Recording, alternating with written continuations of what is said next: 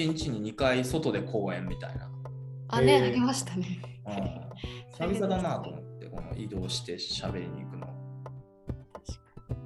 緊張すんだよね、久しぶりに人前立つと。あ、そうなんですか。まうんまだ緊張感があるんですか？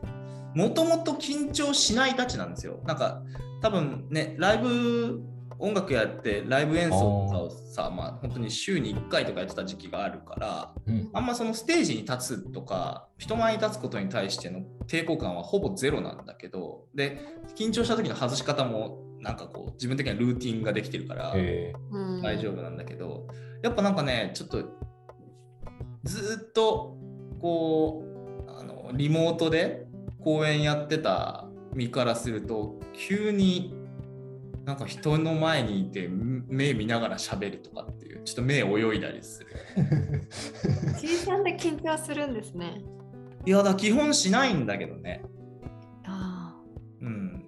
あ。でもそう見えないからすごいですよね。緊張してです。外してるだから、ルーティーンで。すごい。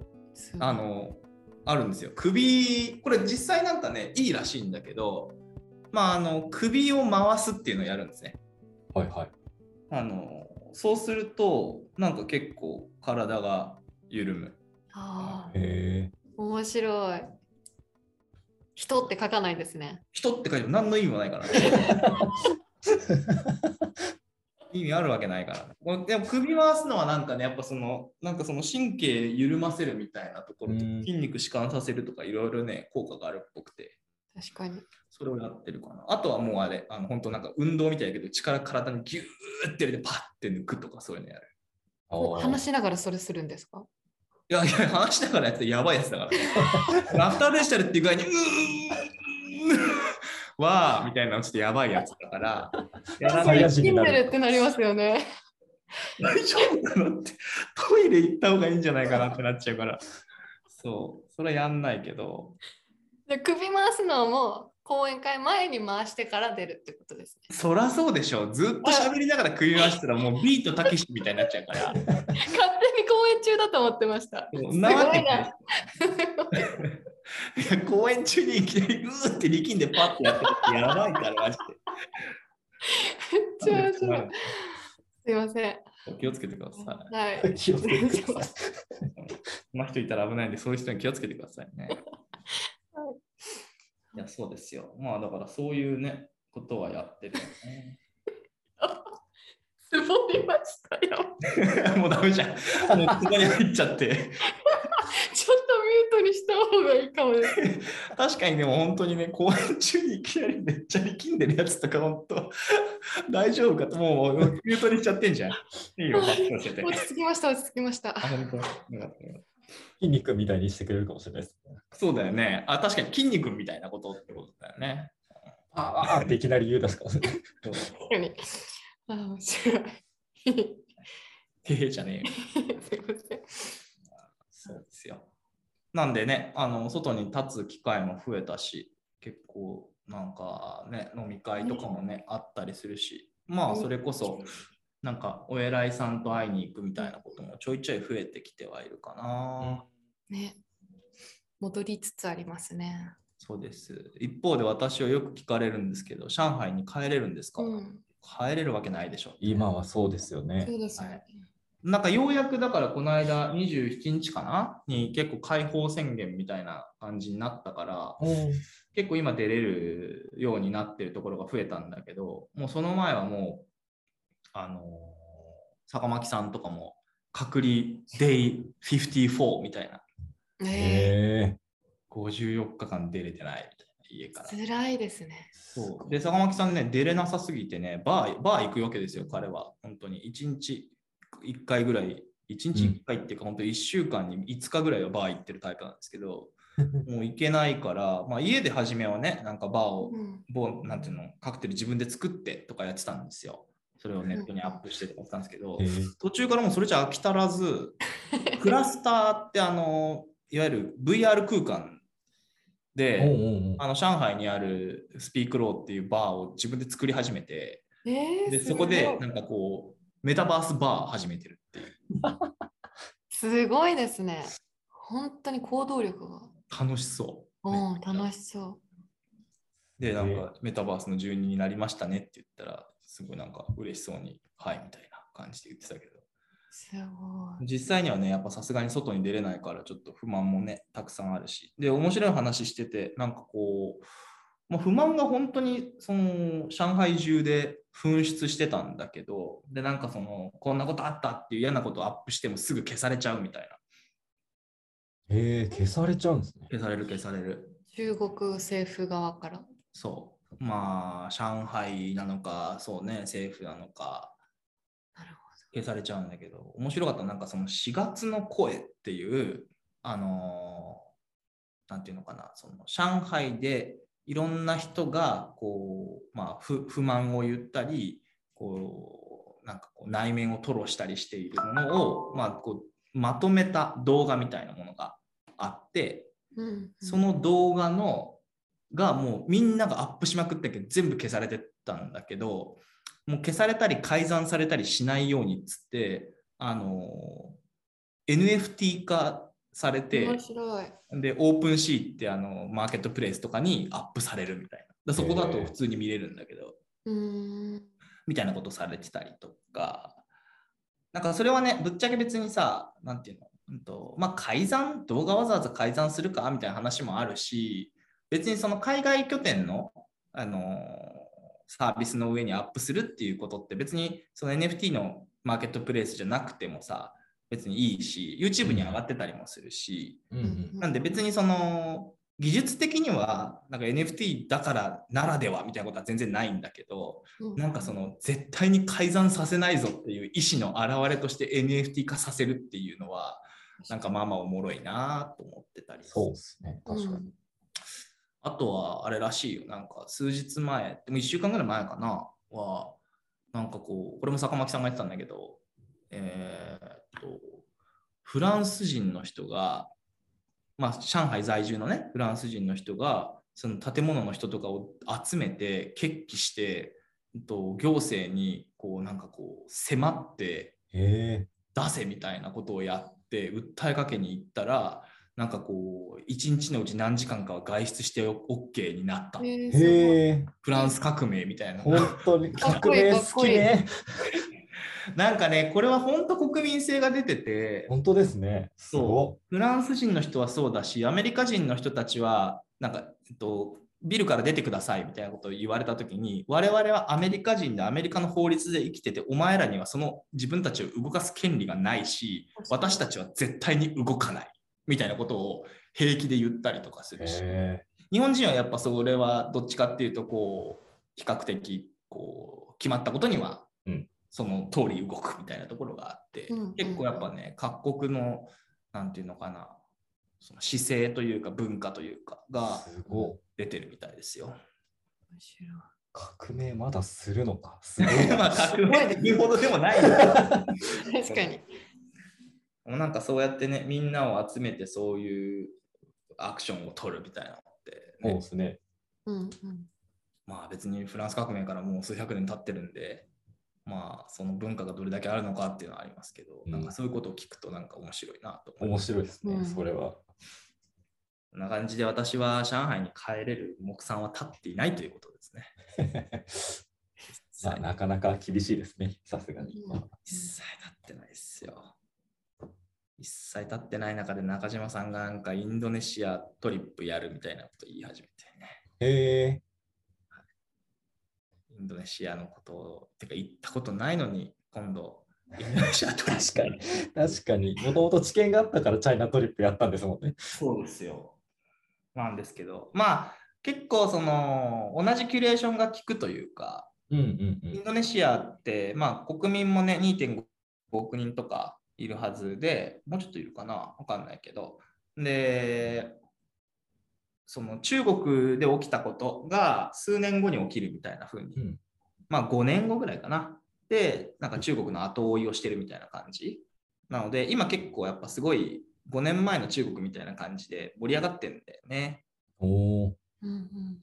そう、だから、まあ日本と違うところで言うと、やっぱりそのいわゆるリープフロッグっていうかさ、もともとのインフラがあんまりない分、はいはい、はい。新しい技術で一気にこうインフラを構信できるみたいなところがあって、まあそういうところも結構、なんだろうな、面白いところとして見れそうだし、中国よりもなんか進んでる面としては、なんかこう、銀行口座を持ってない人向けに金融金金融を提供するみたいなのを結構 B2B でものすごいたくさんやってて、いわゆるなんかパパママストアっていうかさ、あの個人事業としてなんかこうお店やってたりするような人たち、家族経営で。うんうんそういう人たちのなんかこう資産状況みたいなものを全部デジタル化すると、なんかでかつそのうううなんていうのかなお店を、まあ、EC 化したりだとかデリバリーできるようにしたりだとか管理できるようにするとなんかこう大体どれぐらい売れるのかみたいなものが全部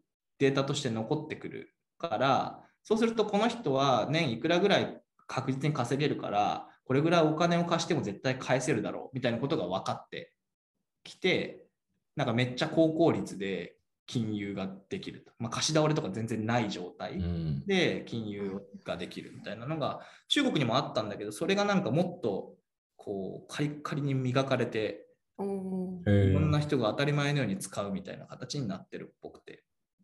面白い。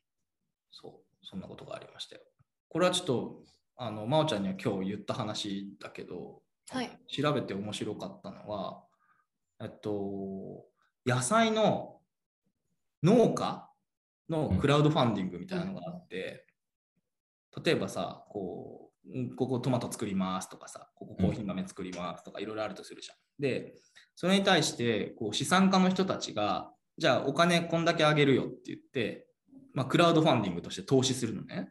はいそしたら、野菜ももらえたりするし、売上の4割かな？とかが結局分配されるんだって、その投資家たちに。はいはいはい。だから、その、まあ、ある意味、その投資として本当にその、えっとうんこの農家にいくら入れるみたいな感じでやるんだけど、うんうんそうするとさ、その返済義務というかさ、その4割をちゃんと育てて、まあ、ちゃんと育てて売り上げを立てて4割をその人たちに、投資家たちに返さなきゃいけないから、農家の人たちがこう自分が農場を経営するときに、むちゃくちゃちゃんと写真撮ったりとか、こういうふうにしたとか、これぐらい成長したみたいなのを逐一報告するんだよね。え、ほうほうほで逐一報告するとどうなるかっていうと、まあ、天気とかも含めて正確にこう記録が残っていくんだって写真とかを残すし IoT 入れたりするから、うん。そうすると今まではその農業ってどういうどれぐらいなんていうのかな、うんとまあどれぐらい生産が進んだかとかどれぐらいその植物が成長したかみたいなものをデータとして残すことができなかったんだけどクラファンの仕組み入れた瞬間に農家側がちゃんと残すようになったからそれによって成長予測とかが立てられるようになってでさっきと同じでいつ頃どれぐらい儲かるかとかどれぐらいの作物がいつ頃できるかみたいなものがかなり正確に予想できるようになってうんそうすると今度そのまたその農家が新しく事業を拡大したいとかっていう時に銀行が、あお前のところは多分今年これぐらいまでいけるからこれぐらい融資するよみたいなことができるようになるみたいな。すごいですよね。いい話。そういい話だよね。なんかこれは本当にそのフィンテックが進んでることとか、なんかこう、クラウドファンディングみたいな、ちょっと比較的シェアリングに近いような技術があることもそうだけど、なんかアイデアとしてもすごいうん。面白いなと思うよね。うんうんなんですって。で、そんな事例があるってなって、そんな事例があるぞってなったら、じゃあシンガポール、えっと、シンガポールじゃない、インドネシアのツアーもやるかみたいな。現地調査とかしたんですか、藤井さんは？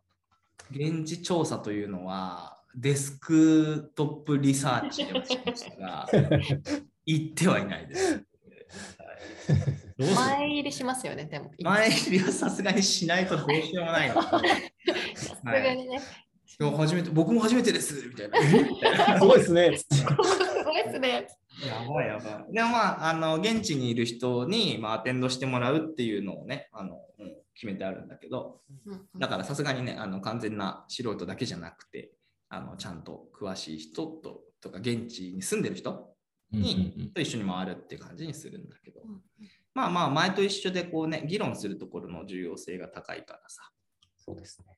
うん、そこはちゃんと僕が、僕らがコンテンツを作んないといけないとこかなと思ってうんおりますうとこですね。なるほど。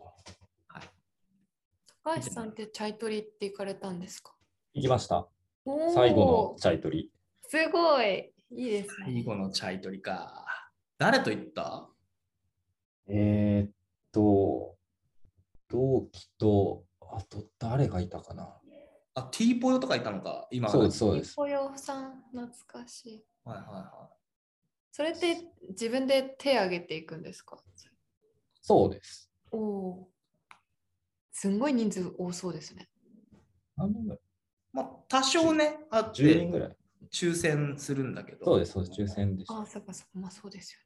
そう。まあでもだんだんだんだんもう10回とかやってるとだんだんこうみんな行きたいっていう人たちは大体行ったみたいな。うんそうね。まおちゃんはあれだよね。なんかそれでは行ってないけどお客さんのやつ行ってそうです、そうです。え楽しかったです。楽しかった。楽しかった、すごい。ちょうどなんかまあ入ったばっかぐらいでね、本当初期でしたよね。こう僕の秘書とかもやるからどういう中身なのか理解しておいた方がいいよねっつって松上さんとう聞いてん。ちゃったね。楽しかった。はい。まああれもね、また復活できればいいなというですね。思いますが。はい、そんなところですよ。なんかありますか？ないんじゃないですか？大丈夫じゃないですかね。このゆるく終わる感じね。今日一笑いゲットできたんで、一笑いゲットできたって笑った方が自分が笑ってる。自分笑いゲットできたんで。そうだね、うんあ。あれを見ましょうね、皆さんね。あの、ストレンジャーシングスが始めました。あ、そうだ。そうでした。最後、他コンテンツ宣伝タイム入るの受けるような話そうです。一応これは見といてくださいっていう。いやそれは見て絶いてくださいっていうのは、なんか UX 観点で見といた方がいいですよって話なのか、面白いから見ましょうねなのか、どっちなんですか？面白いから見てください。見ましょとにかく面白いんで。え、もう全部見終えました？えーっと、ちょっと言いづらいですね、それは。う。なんだそれ。え、どういうことですか？なんで濁すんですか？いや、忙しい面してるのに全部見てる。そういうことか。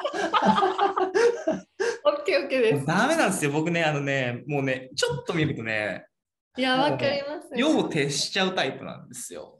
ちょっと面白いからこうカットしないで流そう。いやー、ここはもう本当に、こういうやつだといど、なんかこう、いろんな人に、藤井さんってなんかコンテンツめっちゃ見てるイメージありますけど、忙しいのにいつ見てるんですか？って寝てないっていうだけっていう。えーすごい。追い込み。いやー、本当そう。だからそういうの始めちゃうとダメなゲームとかもすげえ頑張っちゃうから。でもそれでストレスが発散ちょっとできてるですそうね。で、かつそれをなんかこう喋るコンテンツにするっていう、うんうん。余すことなくしてやるぞって思いながらだから、きっとそのうちニュースレターにもまた、レンジャーシングスがジャーリングスが出てくるのかも。面白い。UX 要素あるんですかね楽しみ。あんまりないですね。確かに。とにかく話がうまい。ああ、なるほど。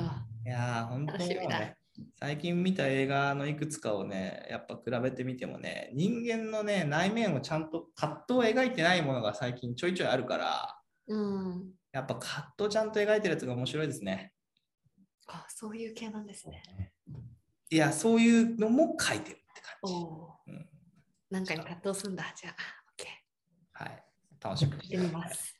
というわけで、えー今日はあー編集会議会ということで久々でしたが、はい、ここまでにしたいと思います。高橋君、川村さんお疲れ様でした。ありがとうございました。ありありがとうございました。